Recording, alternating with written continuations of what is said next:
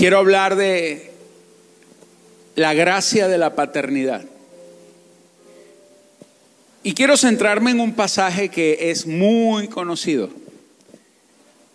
Ese famoso pasaje, esa parábola del hijo pródigo.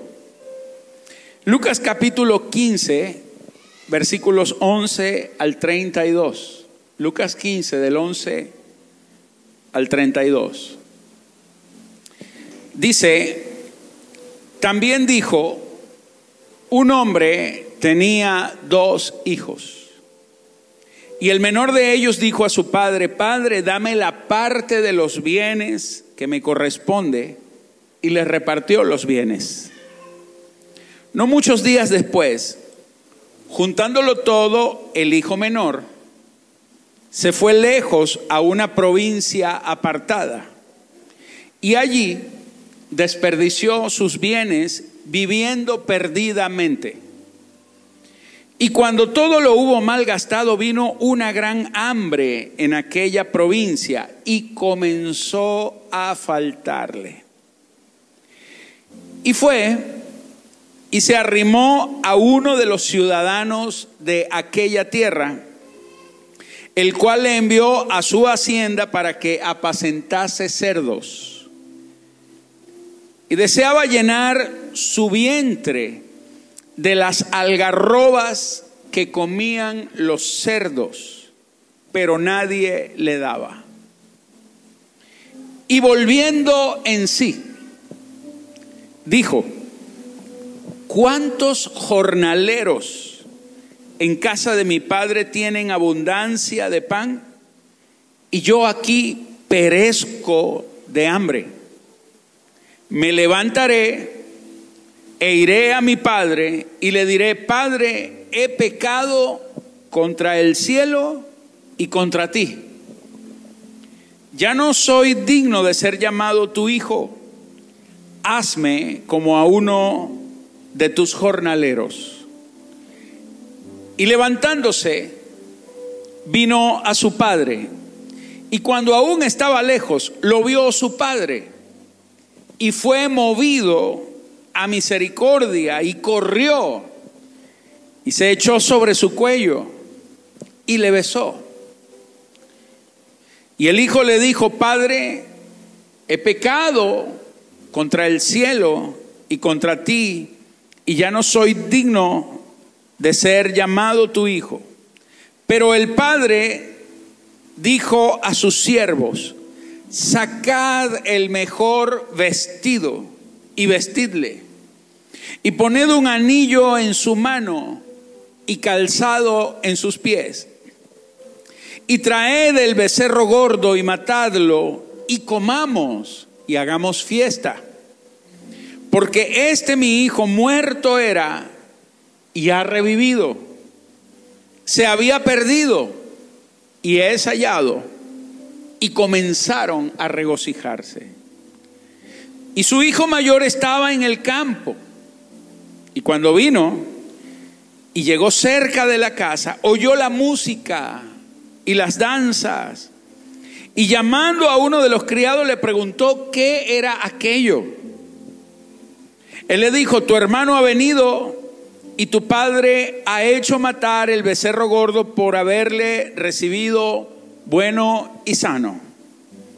Entonces se enojó y no quería entrar.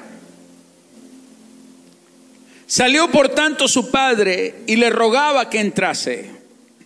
Mas él respondiendo dijo al padre, he aquí tantos años te sirvo, no habiéndote desobedecido jamás, y nunca me has dado ni un cabrito para gozarme con mis amigos.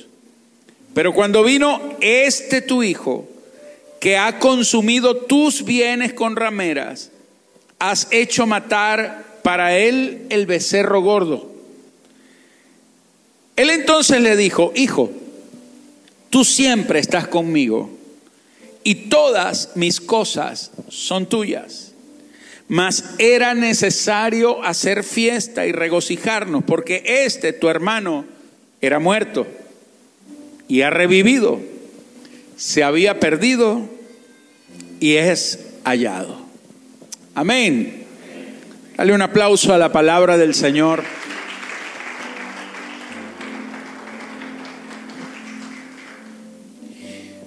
Debo comenzar diciendo esta mañana que hay sentencias diabólicas, diga conmigo, hay sentencias diabólicas que pretenden impedir que se nos revele la verdad divina.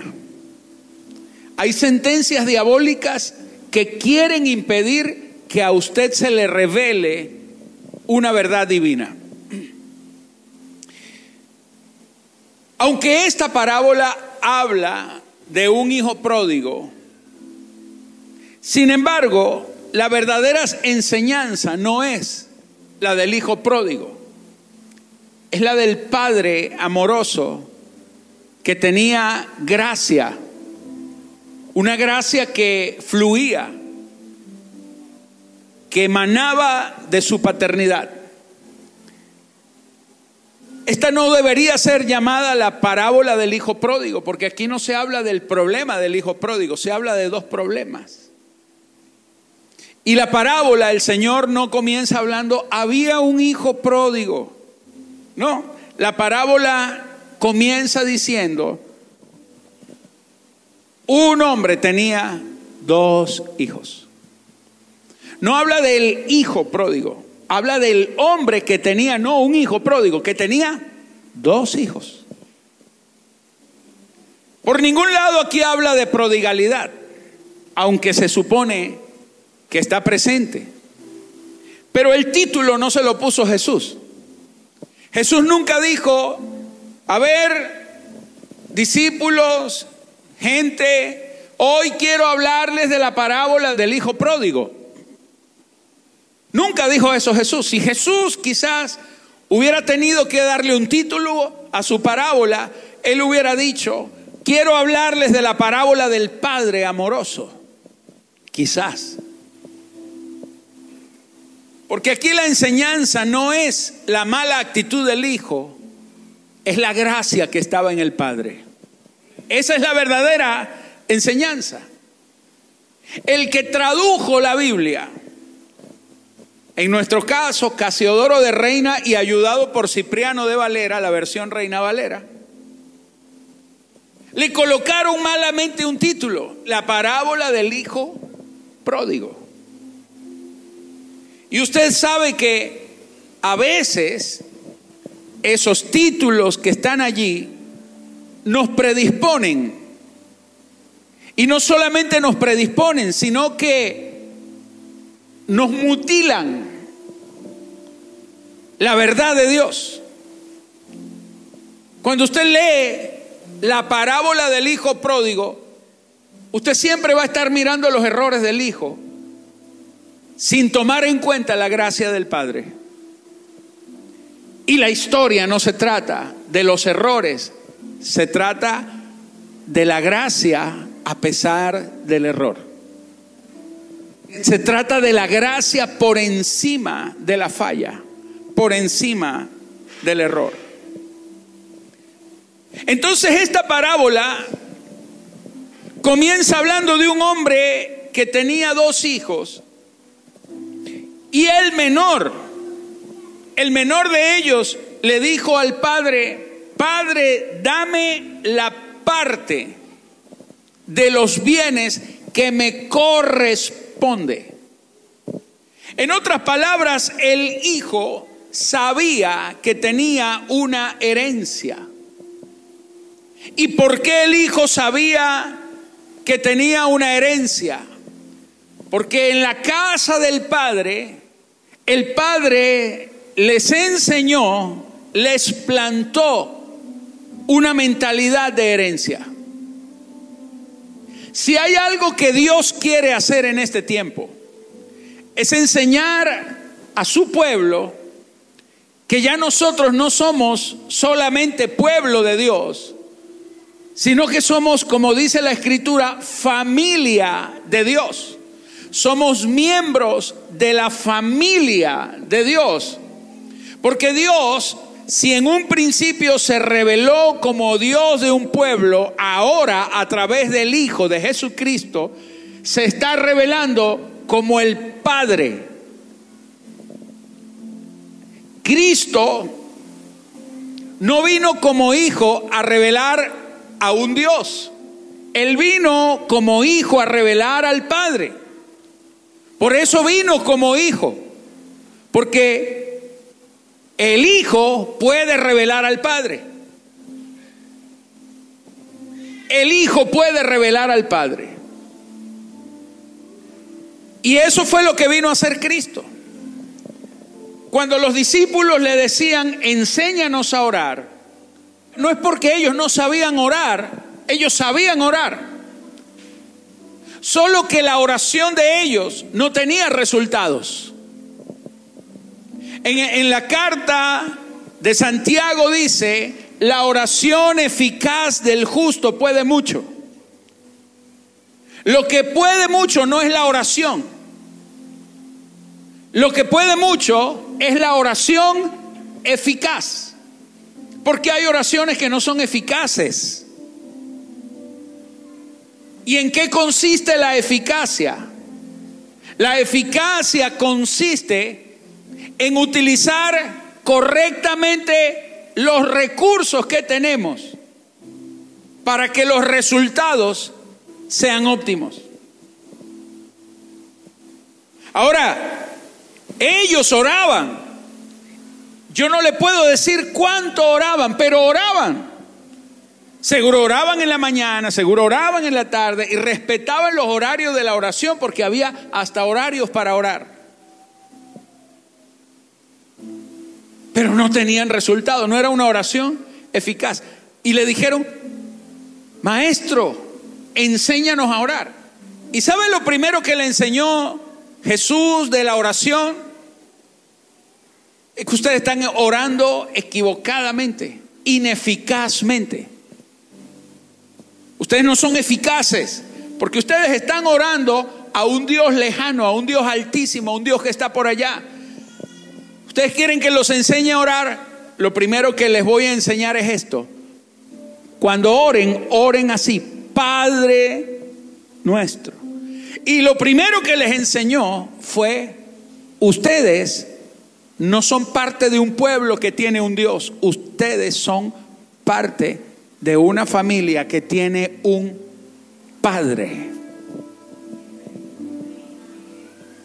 Paternidad, mis amados. Ahora, la diferencia entre tener un padre y tener un ayo. El ayo te enseña, el ayo te corrige. Es como la nana. La nana te enseña, la nana te corrige, pero no es tu mamá. El ayo te custodia, te cuida, te, te enseña a hacer cosas, pero no es tu padre. El día que el ayo muera, el día que tu ayo muera, no vas a heredar nada. Porque un ayo no deja herencia, solamente, solamente un padre deja herencia. Y este padre les inculcó que ellos en la casa tenían herencia. Amados, tenemos herencia en la casa del Padre, porque no somos extraños, extranjeros, no somos gente extraña a Dios. Tú tienes que comprender tu posición de hijo. Eres un hijo. Y si eres hijo de Dios, por lo tanto, tienes una herencia. El padre nunca les enseñó a ellos, a sus hijos, a vivir en escasez. Ellos sabían que tenían una herencia. Por eso la historia comienza cuando el menor de ellos le dijo al padre, Padre, dame la parte de los bienes que me corresponde. El hijo nunca robó al padre. El hijo nunca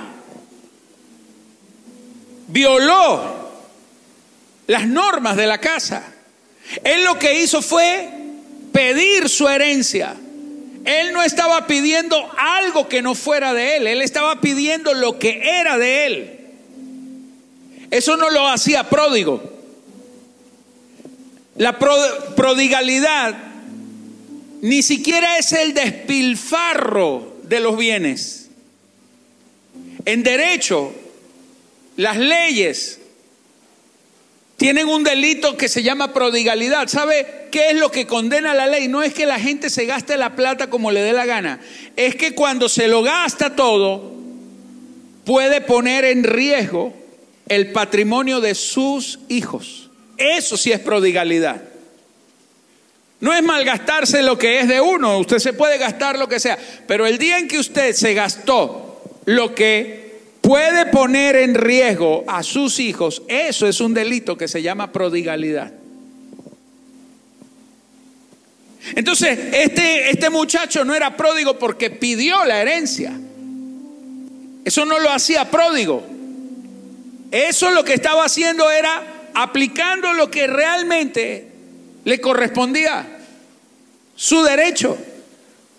El padre no se ofendió al darle la herencia. El padre le entregó la herencia porque toda la vida les enseñó que ellos tenían una herencia.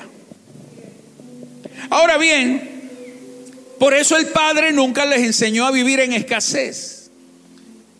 Y cuando nosotros tenemos una manera de pensar de escasez, estamos violando la mentalidad que el padre nos quiere inculcar. Cuando usted le dice a sus hijos, no se puede, no hay, no tengo, y créame que todos hemos pasado por eso. Todos hemos pasado por eso. Pero si hay algo que nosotros necesitamos enseñarle a nuestros hijos, no es que no hay, que no se puede. Enseñémosle a ser mayordomos, que es diferente. Enseñémosle a administrar, que es distinto. Pero no le enseñes escasez.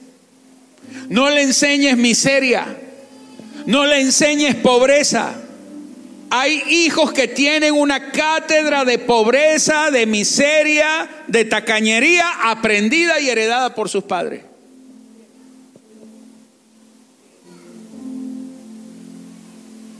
Muchos padres están criando hijos miserables y no es porque no tengan dinero, sino porque tienen una mentalidad miserable. No son generosos, no son dadivosos, no siembran, no dan, no, no honran, no diezman, no ofrendan. Y créame que yo no vine a hablar de eso. Pero el Padre no les enseñó esto. En esta parábola el Padre les enseñó que ellos tenían una herencia. No los enseñó a ser dueños de la necesidad. Los enseñó a ser dueños de una gran herencia. Pero hay un enemigo de tu herencia. Tu herencia tiene un gran enemigo.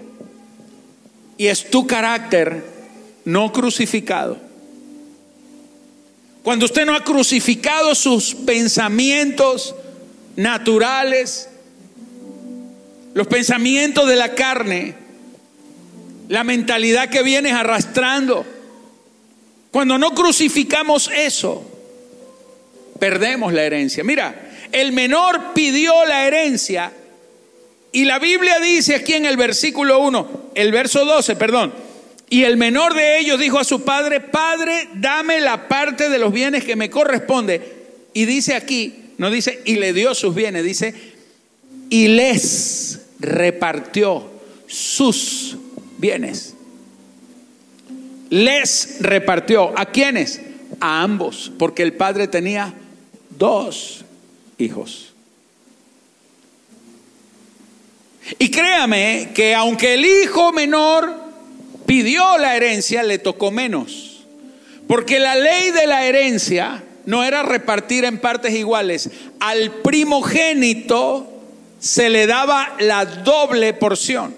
Si un padre tenía dos hijos, él tenía que repartirlo como si tuviera tres. Porque había una ley, la ley de la doble porción para quién? Para el primogénito. Para el primogénito. El primogénito se lleva la doble porción. Entonces, si el padre tenía una hacienda, la partió en tres. Y le dio dos partes de su hacienda al mayor y al tercero, al segundo, perdón, le tocó la tercera parte.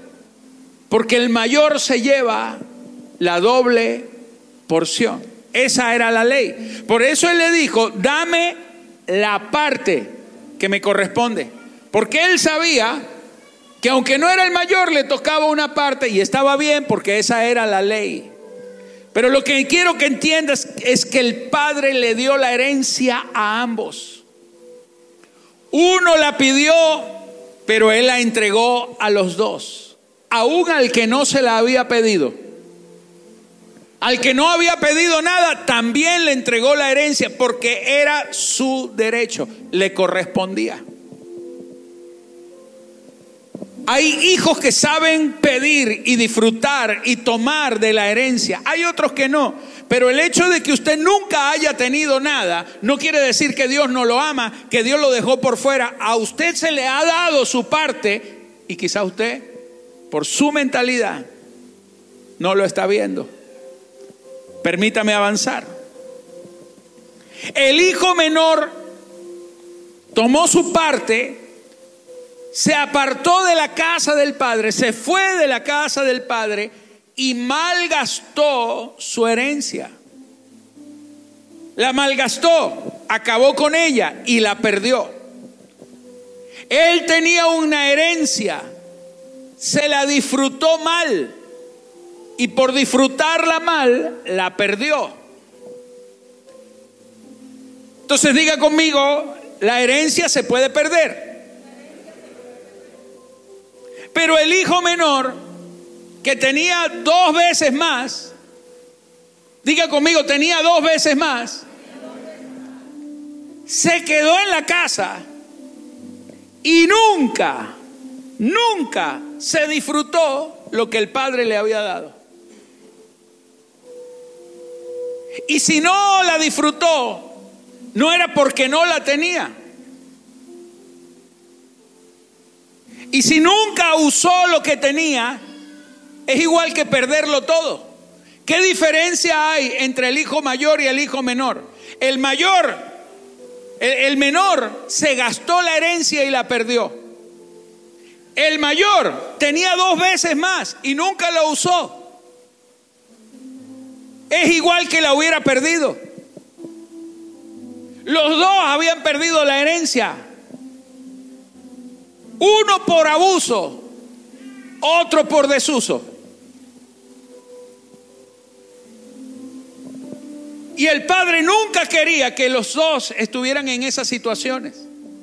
Aquí es donde está la enseñanza, mis amados que tú tienes una herencia y si tú abusas de la herencia, la pierdes, pero si tú no usas tu herencia, también. Aunque recibas dos veces más, la puedes perder por no saber lo que se te ha entregado, por no saber lo que se te ha conferido. El problema entonces de los hijos no era de dinero, el problema no es de dinero. Dile que está a tu lado, tu problema no es de dinero. Vamos, dile, tu problema no es plata. Tu problema no es que estás viviendo en Venezuela, que todo es muy caro, que todo es en dólares, que el dólar está subiendo, las cosas están subiendo. Tu problema, dile, tu problema no es de dinero, es de carácter.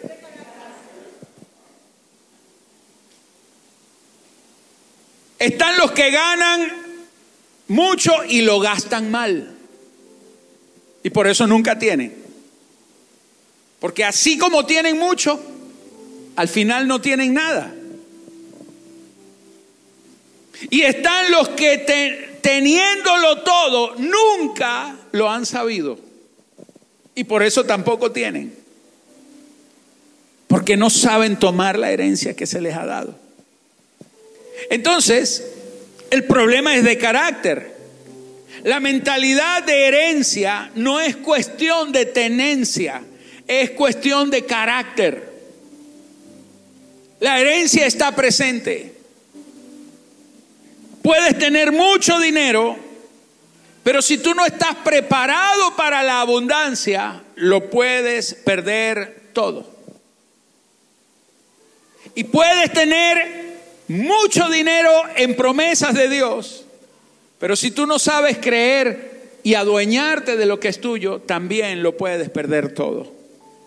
El primer hijo tenía una mentalidad de pródigo, el otro tenía una mentalidad de sórdido. La prodigalidad es tan mala como la sordidez. Y sordidez no estoy hablando de no poder oír. Sordidez significa tacañería, escasez, vivir en miseria, no querer gastar nada, no querer invertir nada, no creer que es posible. Eso es sordidez.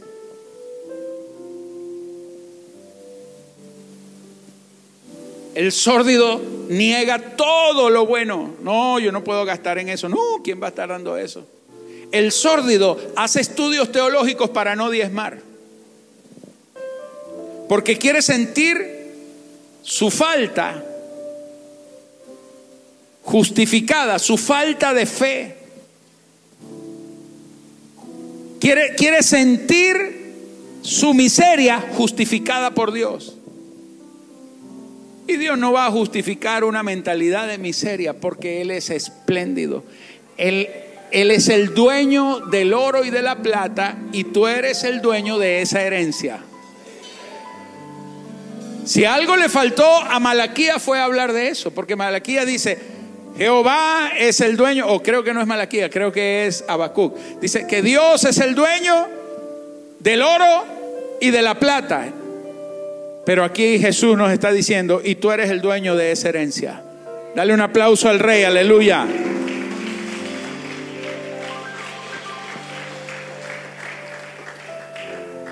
La Biblia dice que el hijo menor se apartó y quedó trabajando y viviendo como jornalero. Pero ambas actitudes, la del pródigo y la del sórdido, y a propósito, esta también se podría llamar la parábola del hijo sórdido. Porque tenía dos hijos, uno pródigo y otro sórdido, pero ese no es el punto, el punto es que hay gracia en el Padre. Entonces, ambas actitudes te van a llevar o te pueden llevar a vivir como un jornalero. ¿Qué es un jornalero? No a vivir como heredero, sino como jornalero. El jornalero es uno que trabaja y vive para ganarse el pan del día. Es uno que vive el día a día.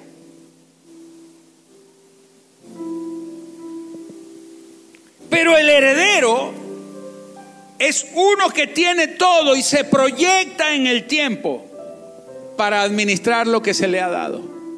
Esa es una gran diferencia. Ahora, cuando el Señor estaba enseñando esta parábola, cuando Él tomó a los, a los discípulos, había gente alrededor que no eran solo de los discípulos, había judíos allí, gente curiosa del pueblo y unos que estaban allí opositores al Señor, buscando alguna cosita que dijera para condenarlo. Y es cuando el Señor les suelta esta historia, esta parábola. Y cuando el Señor les habla, ellos, quiero, quiero que usted entienda esto, ellos eran judíos, ellos eran judíos en su manera de pensar, no piensan como nosotros quizás lo podemos ver. E, esto tenía otro significado muy fuerte para ellos. Jesús les habla de cuatro cosas que la religión judía no puede resolver. Cuando Jesús le habla esta parábola, Él les plantea cuatro cosas que no tienen solución en la mente de un judío religioso. Les habla de cuatro cosas que no tienen perdón. Lo primero, un hijo que viola la ley de la herencia, es decir, que toma la herencia y la despilfarra. Eso es imperdonable para los judíos. Lo segundo, un hijo que se sale de la tierra del pacto, que se sale de la casa del padre, que abandona al padre y se va a una provincia que no pertenece al pacto. Se mezcla con gentiles, con gente que no adora a Dios, idólatras. Eso es imperdonable para la ley. Lo tercero, un hijo que se gasta la herencia en prostitutas. Eso era religiosamente imperdonable. Cuarto, un hijo que siendo dueño de todo termina criando cerdos y los cerdos eran animales impuros. Termina apacentando cerdos. Cuatro violaciones que hacían que los que estaban allí entendieran lo que Jesús le estaba diciendo porque ellos no podían restaurar a este hombre. Este hombre, eh, eh, en esta historia, este muchacho estaba condenado. Estaba condenado. Mientras que para ellos mismos la actitud del hijo mayor era la justa, la santa, la buena. Uno se, se gastó todo, este otro no tocó nada, eso sí vale. Uno se fue lejos de la casa del padre, este se quedó. Eso sí vale. Pero este se quedó, pero no pensaba como el papá. El menor se fue porque no pensaba como el papá. Y el que se quedó tampoco pensaba como el papá. El que se quedó terminó odiando y criticando al papá. ¿Cómo vas a recibir a este porquería este? ¿Qué diferencia había? Ninguno de los dos pensaba como el papá. No es donde estás, no es lo que tienes.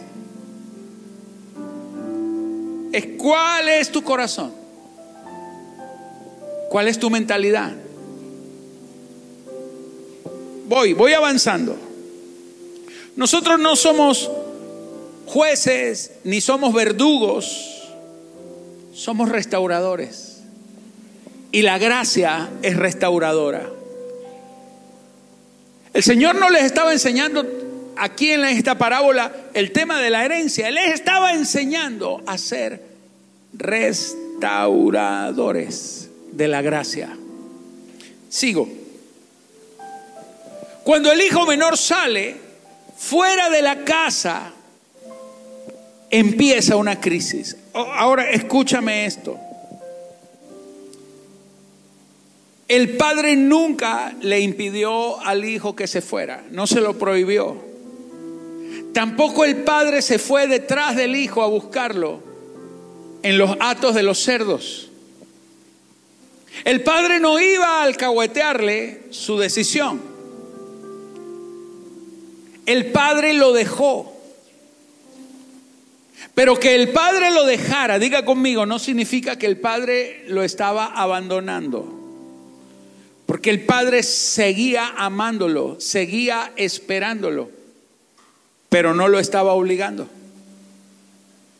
El muchacho salió y mientras estuvo fuera de la casa, en la casa él era dueño, pero fuera de la casa era un arrimado, diga conmigo un arrimado. La Biblia dice que se arrimó. No lo invitaron. Cuando usted anda de arrimado, usted, usted anda así, mirando a todo el mundo y poquito a poco, coleándose, metiéndose en fiestas donde usted no está invitado, queriendo ser parte de alguien donde usted no lo considera.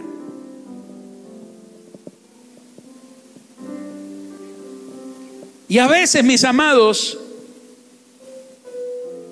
nosotros nos alejamos de la casa Y no estoy hablando de una iglesia, no estoy hablando de gente que se va de una iglesia, no, no, no, no, no, no. Estoy hablando de alejarse de la gracia. En el Padre hay gracia. Y cuando nosotros insistimos en pensar como nosotros creemos y en tomar las decisiones que nosotros queremos y no estamos considerando la gracia del Padre, caemos en crisis. Caemos en momentos en donde no importa si te estás congregando, pero el corazón está lejos, la, la vida tuya está lejos. Y, y las crisis, mis amados, las crisis a veces Dios las utiliza para provocar en nosotros una transformación. Escúchame esto. Cuando estuvo fuera de la casa del Padre, Él se arrimó, fue despedido hacia los cerdos y se le hizo sentir que valía menos que un cerdo. Dice, él veía a los cochinos comiendo y le provocaba. Decía, Dios, quien fuera por lo menos un cochino de eso. Usted sabe lo que comen los cochinos, ¿verdad? ¿Qué comen los cochinos? Algarroba, ahí dice.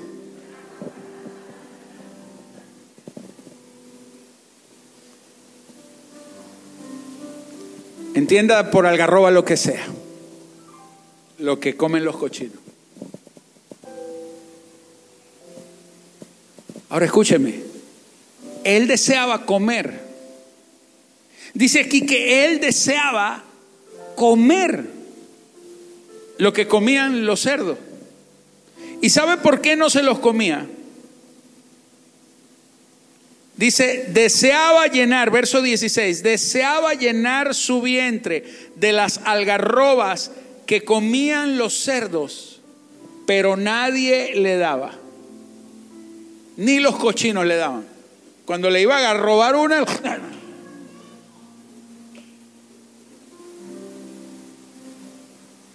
ni los cochinos lo querían. Y a veces, en esas crisis, donde tú dices, Aquí nadie me ha venido a buscar, nadie me ha llamado, nadie me quiere, Dios no me ama, Dios me abandonó. ¿Por qué yo tengo que estar acá? ¿Por qué Dios me tiene que dejar pasar por esto? Y empiezan las crisis hasta que dice la escritura en el verso 17, y volviendo en sí. Mm. No dice volviendo a la casa Dice, volviendo en sí. Porque cuando usted empieza a pensar de esa manera, ¿por qué nadie me ama? Yo no sirvo, no sirvo ni para cochino, no sirvo para nada. Las crisis, Dios a veces las aprovecha. ¿Para qué? Para que tú vuelvas en ti. Para que tú entiendas cuál es tu verdadera posición. Él volvió en sí, dice el verso 17, dijo, volviendo en sí, dijo, ¿cuántos jornaleros en la casa de mi padre tienen abundancia de pan y yo aquí perezco de hambre? Aquí el tema no es el pan, no es, no, no, él dijo, en la casa de mi Padre. Él volvió en sí. Las crisis a veces, mis amados, al final Dios las permite para hacerte volver en ti, para que tú entiendas cuál es tu verdadera posición. Y entonces este muchacho comenzó a hacer un plan. Volveré a la casa de mi padre. Mira lo que, lo que dijo. Dijo, verso 18, me levantaré. Lo primero que se propuso fue levantarse e iré a mi padre. Voy a volver a mi padre. Él nunca, nunca dejó de reconocer al padre, pero dice, iré a mi padre y le diré, Padre, he pecado contra el cielo y contra ti, ya no soy digno de ser llamado tu hijo. Hazme como a uno de tus jornaleros. Yo me imagino que este muchacho empezó a practicar su, su sermón. Volveré a la casa de mi padre, me levantaré y le diré a mi padre, Padre, pecado contra el cielo y contra ti, ya no merezco ser llamado hijo tuyo y hazme como uno de tus jornaleros. Padre, eh, he pecado contra el cielo, se, se lo aprendió de memoria. Él quería volver. Verso 20. Y levantándose, vino a su padre. Ahora, yo, yo quiero aquí rapidito, explicarle dos cosas que este muchacho hizo. Cuando él volvió en sí, él entendió la dimensión de su desgracia, de su falta. Él reconoce que el pecado tiene dos dimensiones. Él dice, he pecado contra el cielo pero él también reconoció que había pecado contra el Padre. Diga conmigo, hay pecados contra el cielo, es decir, hay pecados verticales contra Dios. Transgredimos, pero también hay pecados horizontales contra la gente que está a nuestro alrededor. No, no pecamos solo contra Dios, pecamos contra la gente. Y, y escucha, él pecó contra el cielo y contra el Padre. El pecado contra el cielo es cuando tú atentas contra el propósito divino. El pecado te hace salirte de los propósitos de Dios. Hay cosas que no que usted vive que no son el propósito de Dios. Hay problemas en los que usted se mete que no son el propósito de Dios. Hay decisiones que usted toma y le va mal porque nunca fueron el propósito de Dios. El que te vaya mal en algo no quiere decir que no sea propósito de Dios. Hay momentos en donde usted está viviendo propósitos de Dios donde las cosas no están saliendo tan bien. A Jesús, Él le decía, Padre, si es tu voluntad, pasa esta copa de mí, pero que no se haga mí voluntad sino la tuya. Y Dios hizo su voluntad y el Hijo fue a dónde? A la cruz. Pero la cruz no terminó con la muerte. La cruz trajo la muerte, pero trajo luego la resurrección. Porque en la voluntad del Padre usted no termina muerto en una cruz, usted termina resucitado sobre todas las cosas.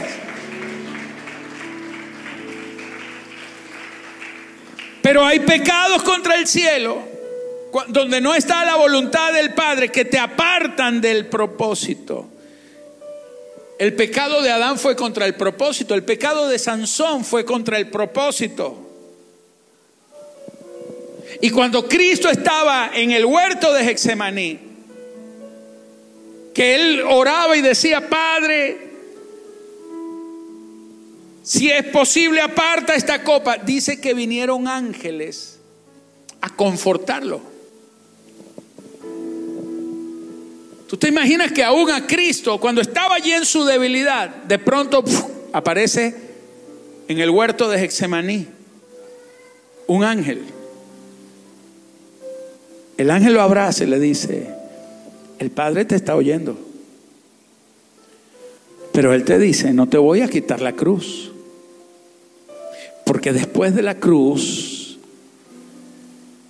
te va a convertir en hijo heredero, en sacerdote para siempre según el orden de Melquisedec, en el mediador de un nuevo pacto. Tú, tú vas a cambiar la historia. El Padre te manda a decir que, que Él no quiere quitarte el dolor, pero que es necesario este dolor porque después de esto a ver su gloria por completo. ¡Wow! Termino.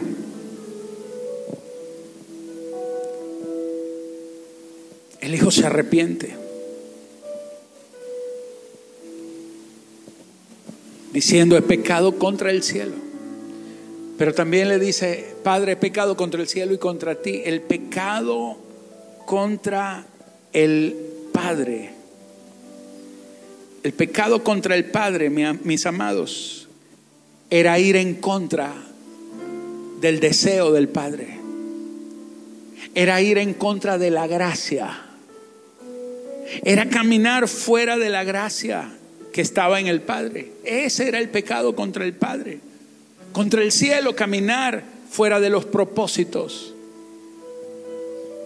Contra el Padre, caminar fuera de su gracia, de su deseo, de su amor. El Hijo tuvo arrepentimiento. Cuando usted anda arrepentido no anda buscando posición. Él no llegó buscando puestos. Él no llegó buscando dinero. Él dijo, Padre, es pecado. No merezco ser llamado hijo tuyo. Reconoció. Pero si no hay un cambio de mentalidad, un cambio de vida, no hay restitución. Escucha, el Padre nunca fue a buscarlo en el cochinero. El Padre siempre lo esperó en la puerta de la casa. El Padre lo dejó vivir sus procesos. Pero cuando el Hijo se arrepintió, el Padre lo restituyó. Gracia no es que Dios te va a ir a buscar en tus malas decisiones. La gracia es que el Padre está esperando que vuelvas de tus malas decisiones. El amor del Padre no permite que pensemos como esclavos, sino como hijos. Y entonces allí está Jesús poniéndole un caso que para ellos era imposible de resolver. Imposible. Ellos no permitían esto, los judíos, no, ellos no, ellos condenaron al muchacho de una vez, no, que, que se vaya, que se muera, ¿quién lo manda a irse? Mm. Y Jesús estaba enseñando gracia. Mis amados, muchas veces nos encontramos con gente que va a venir a refregarle el olor a cerdo a los demás. Y no es necesario que le, le restreguemos el olor a cerdo a la gente. Por eso cuando alguien peca, cuando alguien falla, hay iglesias en donde los paran al frente Confiesa tu pecado delante de todo el mundo. Y la persona se tiene que parar y tiene que decir, hermano, yo Mira, yo recuerdo una vez, hace muchos años, yo estaba en una reunión de pastores, la primera reunión de pastores que me invitaron en la ciudad. Yo estaba empezando en el ministerio. Y, era la primera reunión que yo iba como pastor, estaba estrenándome. y recuerdo que en la primera reunión está un pastor con la esposa. Yo los conocía. Toda la vida sabía que era un, pastor de la ciudad. Y entonces lo paran al frente, los pastores lo paran al frente. Y le dice, bueno, hemos traído aquí a ni siquiera al pastor, sino a fulano de tal, porque él tiene que confesar sus pecados delante de toda la congregación de los justos. Y pararon al pastor ahí. Wow, yo dije, ¿qué es esto? Y al lado la esposa y el, pastor muy humildemente dijo, mis amados, yo vengo a reconocer delante de ustedes que yo le fallé al Señor, le fallé a mi esposa. Y vengo a pedir perdón. Un pastor que estaba por allá le dijo, mira, fulano, y lo llama por su nombre, y le dice, lo primero es que tú tienes que aprender a llamar el pecado por su nombre. Si tú vienes aquí a decir que estás cometiendo un error o que cometiste un error, tú tienes que aprender a llamar el pecado por su nombre, porque si no, es porque tú no te has arrepentido todavía. Llama las cosas como son. El pastor bajó la cabeza y dijo, hermanos, yo pequé, cometí fornicación, adulterio, no sé. Pequé contra mi esposa.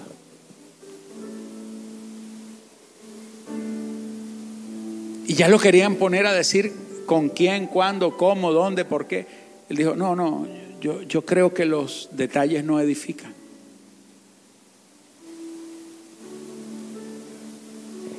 aquel Sanedrín que estaba allí le dijo, bueno, nosotros decidiremos qué haremos contigo. Mientras tanto ya te desautorizamos como pastor, como, como que ellos lo hubieran puesto de pastor y, Dios fue el que lo llamó.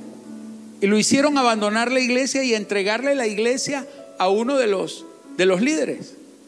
Y le dijeron, bueno, fulano, como ya tú no eres pastor, ya no puedes estar en una reunión de pastores, así que te agradecemos que salgas, ahí está la puerta. Esa fue mi primera reunión de pastores.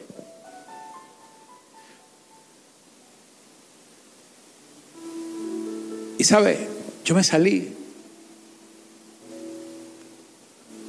y empecé a llamarlo. Salí y en el estacionamiento yo empecé a llamarlo, pastor, pastor. Y él se volteó con la esposa. Y yo le dije, mire, pastor, no se sienta mal, porque usted, con lo que acaba de hacer, es más digno que los que están ahí adentro. Usted es más valiente, porque usted se atrevió a decirlo, a reconocerlo.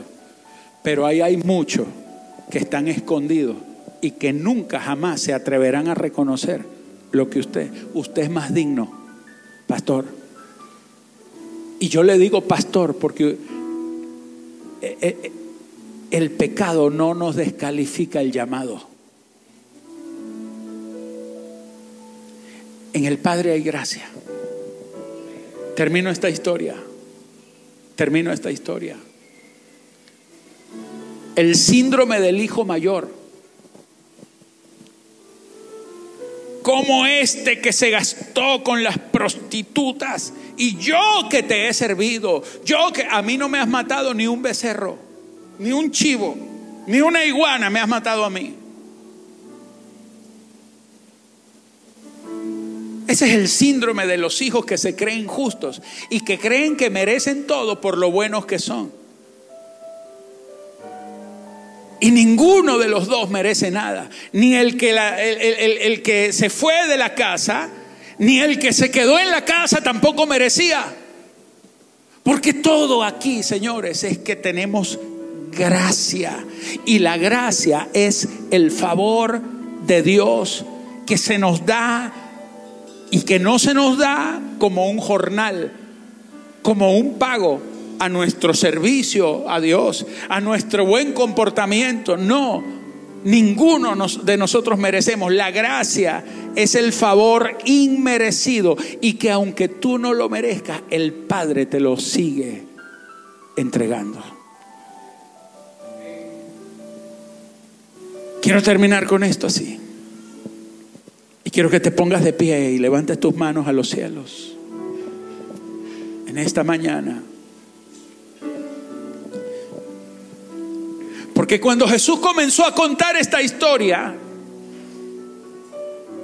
esta historia era conocida por todos ellos. El Señor no les estaba contando una historia nueva. Es como contarle a alguien la historia que ya sabe. Ellos desde niños habían sido enseñados con esa historia, porque esa historia era una historia conocida del Talmud. El Talmud son las, las tradiciones de los judíos que estaban escritas y que ellos le daban autoridad divina cuando eran simplemente eh, tradiciones humanas en donde no estaba Dios. Ese es como contar eh, un chiste de Jaimito, que quién no se lo sabe. Que usted se ríe por decencia. Me han contado tanto ese chiste. Es como contarle cien veces el mismo chiste a la misma persona. Ya tú te sabes el final y si te ríes es por decencia, no por gracia. Pero allí estaba Jesús otra vez contándole la historia. ¿Y sabe cuál era el problema de ellos? Que ya sabían el final. Ya ellos sabían cómo terminaba la historia. Pero de repente, cuando le estaba contando la historia, Todos que están aburridos escuchando la misma historia, de pronto abren los ojos. ¿Por qué? Porque Jesús empieza a cambiar la historia. La historia original era que cuando el hijo pródigo volvió, el padre no lo recibió.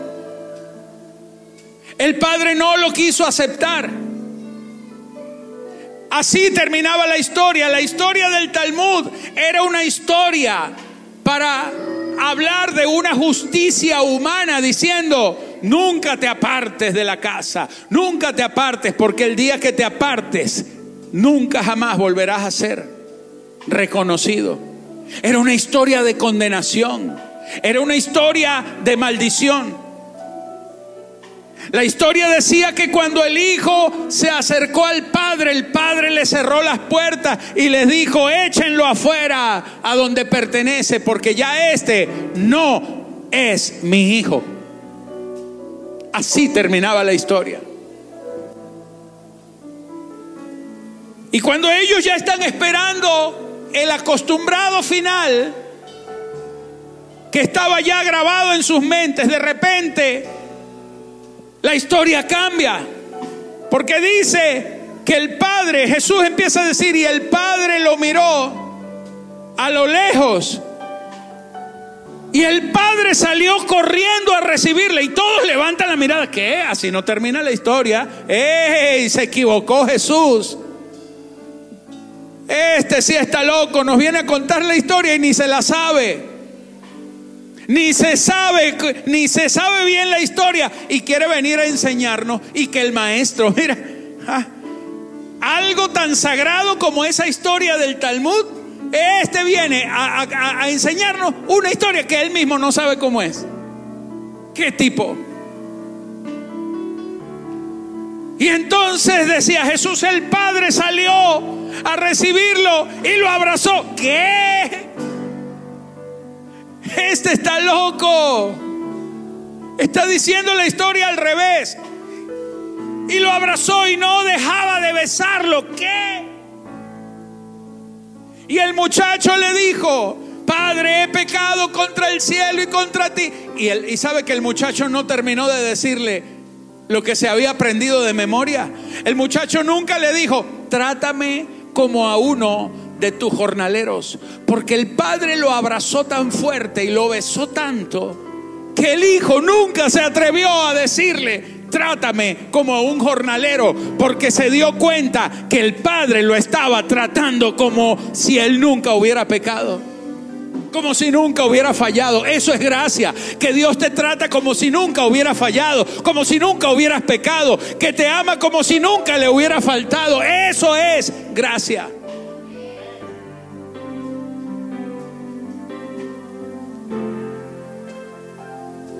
Aquellos judíos que escuchaban esa historia no podían creer. No podían creer que Jesús estuviera diciendo aquello, pero faltaba la cereza en el pastel. Faltaba la última cucharada del postre. Jesús dice, y entonces el Padre se voltea y llama a sus siervos y le dice, traigan el vestido traigan anillo, traigan sandalias, porque en la gracia tú eres restituido. En la gracia te vuelven a vestir cuando andabas desnudo. En la gracia te cubre, la gracia te cubre, la gracia te devuelve tu posición de hijo. La, la gracia te vuelve tu posición de realeza, te viste de príncipe. La gracia te devuelve la autoridad que habías perdido. Le ponen el anillo porque el anillo es símbolo de autoridad. Tú tienes autoridad. Aunque haya fallado, el Señor te ha puesto el anillo de autoridad. Porque la autoridad no depende de tu justicia humana, depende de la justicia de Cristo que ahora está en ti. Y le devuelve unas sandalias porque el hombre venía descalzo. El padre no lo metió a la casa hediondo a cerdo, no lo metió a la casa desnudo ni descalzo, No, él primero antes de introducirlo a la casa, lo lavó, lo bañó, lo restituyó.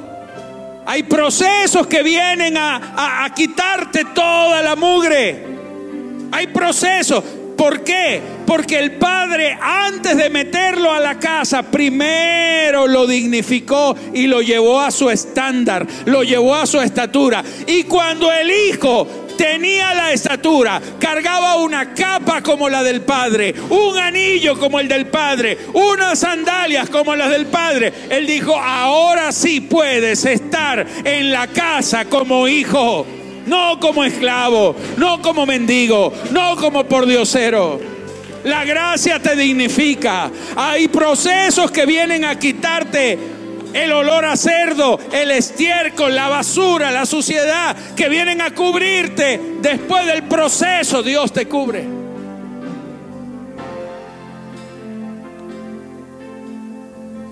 Y mató el becerro gordo. Porque esta historia siempre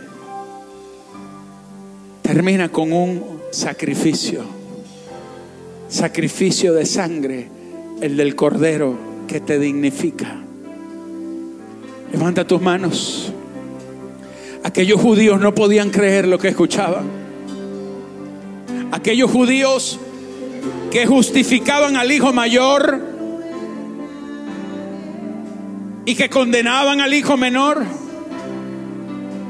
no entendían algo. Que Dios es especialista en gracia. Levanta las manos. Diga, Dios es especialista en gracia. Que la gracia nos hace aceptos. La gracia nos hace aceptos en el amado. En Cristo Él nos acepta. En Cristo Él te acepta. Él no te acepta a ti. Él acepta, te, acepta cuando tú estás en Cristo. Fuera de Cristo no eres acepto, no somos aceptos, pero somos aceptos en el amado, en Cristo. Él nos recibe, Él nos acepta, Él nos levanta, Él nos dignifica, Él nos da, eh, escucha, nos vuelve a dar la herencia que creíamos perdida. Porque los pecados nuestros jamás, jamás podrán eliminar la verdadera herencia. Señores, la herencia nunca se acaba. Hay una herencia inagotable. Aquel muchacho que se había gastado toda la herencia pensaba que ya no tenía herencia. En la casa del Padre la herencia es inagotable. Tus errores nunca podrán acabar con la bondad de Dios. Nunca podrán acabar con la abundancia que hay en el Padre. La abundancia de la, de la gracia te hará otra vez levantar Aleluya. Aleluya. Te levanta, la gracia te levanta. Aleluya. Dios es especialista en darle finales felices a las historias de desgracia. Diga conmigo, Dios es especialista terminar una historia de desgracia con un final de gracia. La gracia de Dios se manifestará en tu vida. Aleluya. Dale un aplauso al rey. Adora al rey, adora al rey, adora al rey. Te amo, Señor, te amo. Te amo, mi Cristo. Admirable. Gracias. Gracias, Señor. Vamos, levanta las manos. Te exalto. Te honro, mi Dios. Te amo, mi Cristo. Te amo, Padre eterno. Aleluya. Gracias, Señor. Gracias admirable consejero. Aleluya. Príncipe de paz. Es aquel que se hizo carne. Lleno de gracia.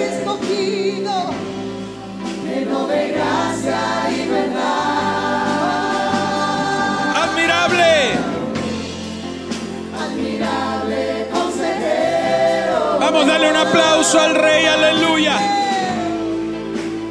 Príncipe de paz. Es aquel que se hizo carne.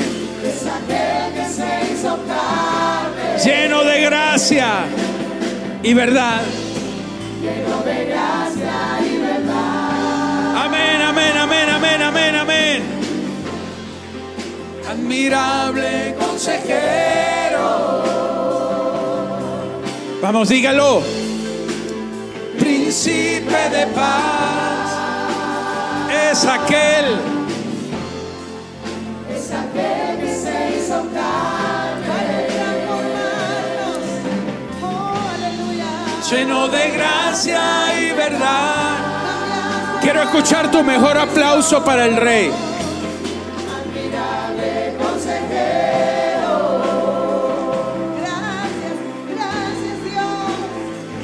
Aleluya.